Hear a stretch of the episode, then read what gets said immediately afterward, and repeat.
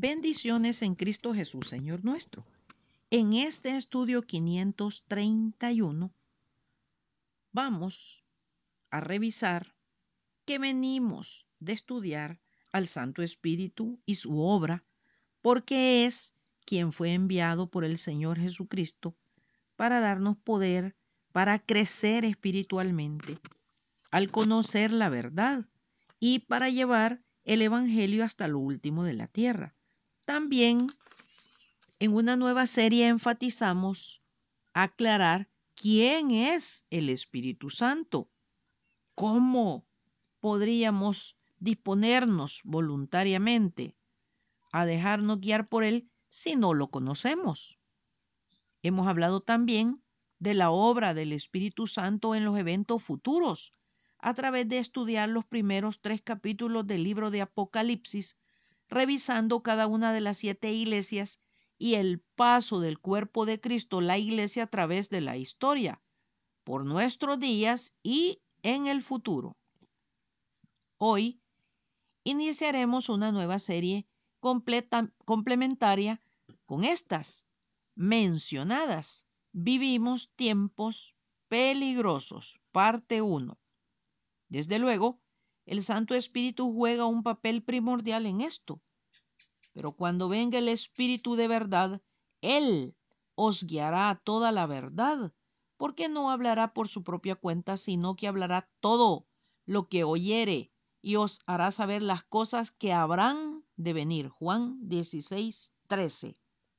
Si realmente queremos saber lo que habrá de venir, dispongámonos a oír al Santo Espíritu y dejarnos guiar por Él. Surge una pregunta. ¿Somos la generación de los últimos días? ¿Fuimos predestinados para esto?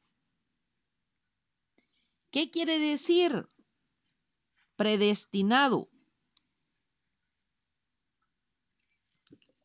Romanos 8, 28 y 30 dice, y sabemos que a los que aman a Dios todas las cosas les ayudan a bien, esto es, a los que conforme a su propósito son llamados, porque a los que antes conoció, también los predestinó para que fuesen hechos conforme a la imagen de su Hijo, para que Él sea el primogénito entre muchos hermanos, y a los que predestinó, a estos también llamó, y a los que llamó, a estos también justificó, y a los que justificó, a estos también glorificó.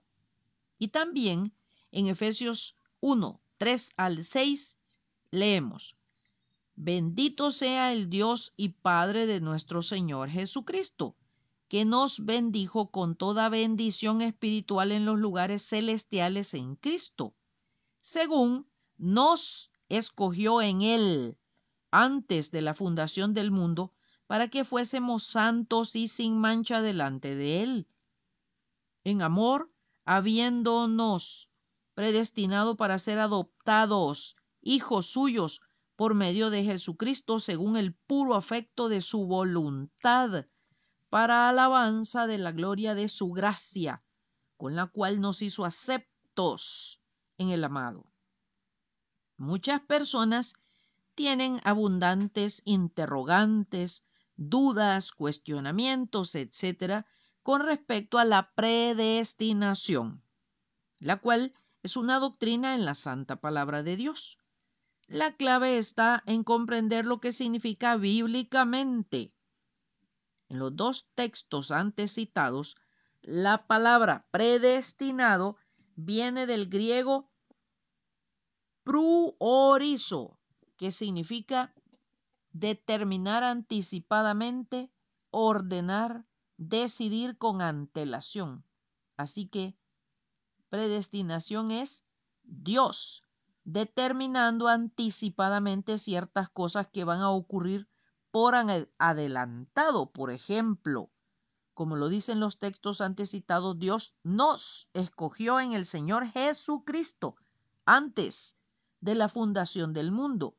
Nos escogió por su voluntad y para alabanza de su gracia, para que toda la humanidad gozara de la salvación obrada por el amado, el Señor Jesucristo.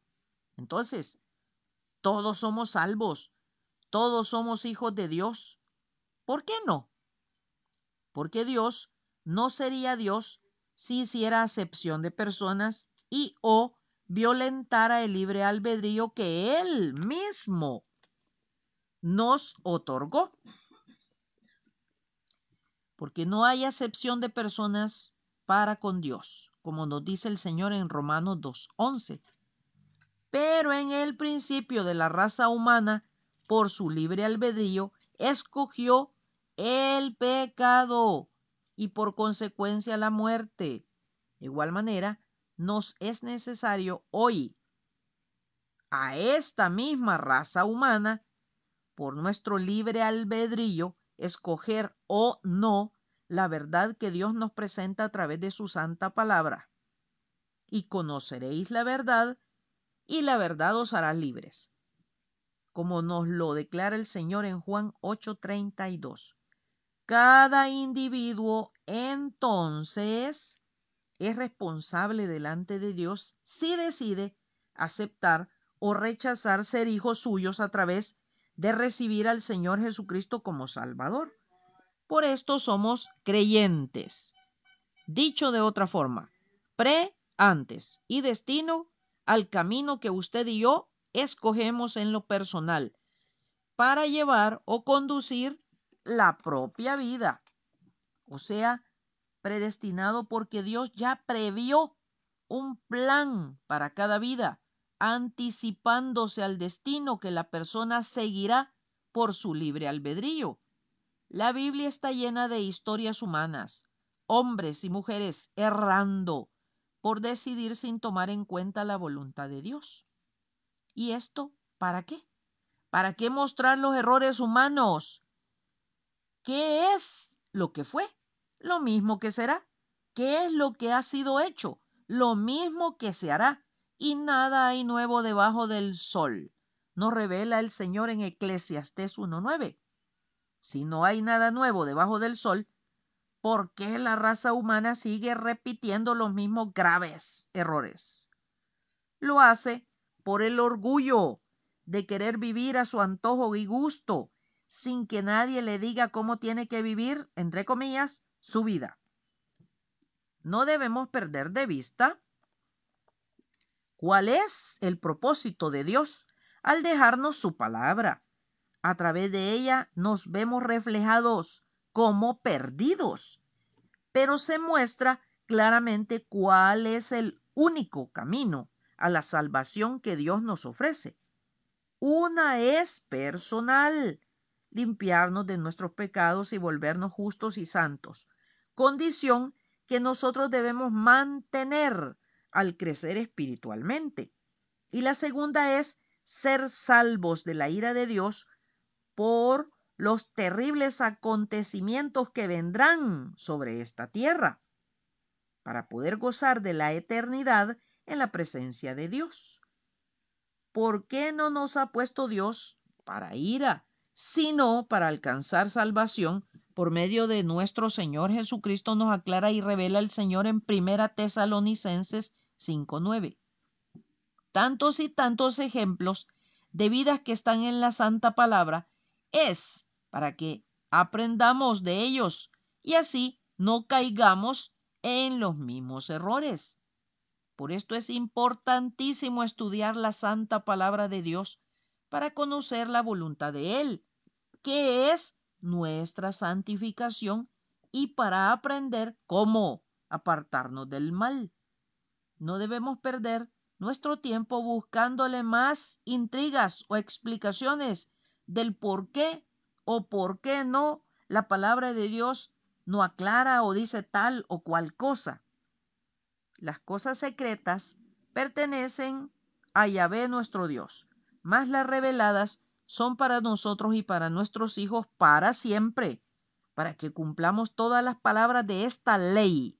Nos advierte y aclara el Señor en Deuteronomio 29, 29.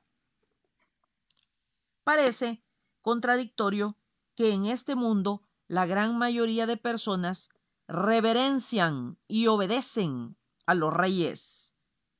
No se los interroga en su accionar privado, pero sí caemos en la irreverencia de cuestionar por todo y por nada a nuestro Dios, que Él sí es soberano. Él puede hacer como le plazca y no tiene por qué dar explicaciones y o aclaraciones. Mas antes, oh hombre, ¿quién eres tú para que alterques con Dios?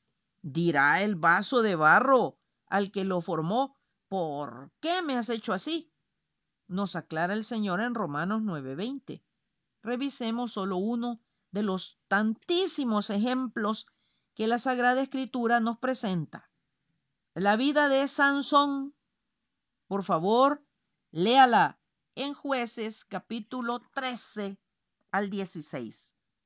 Desde antes de su nacimiento ya había un plan o propósito trazado para su vida, una vida totalmente dedicada a servir al Señor para libertar al pueblo de Israel de manos de los filisteos.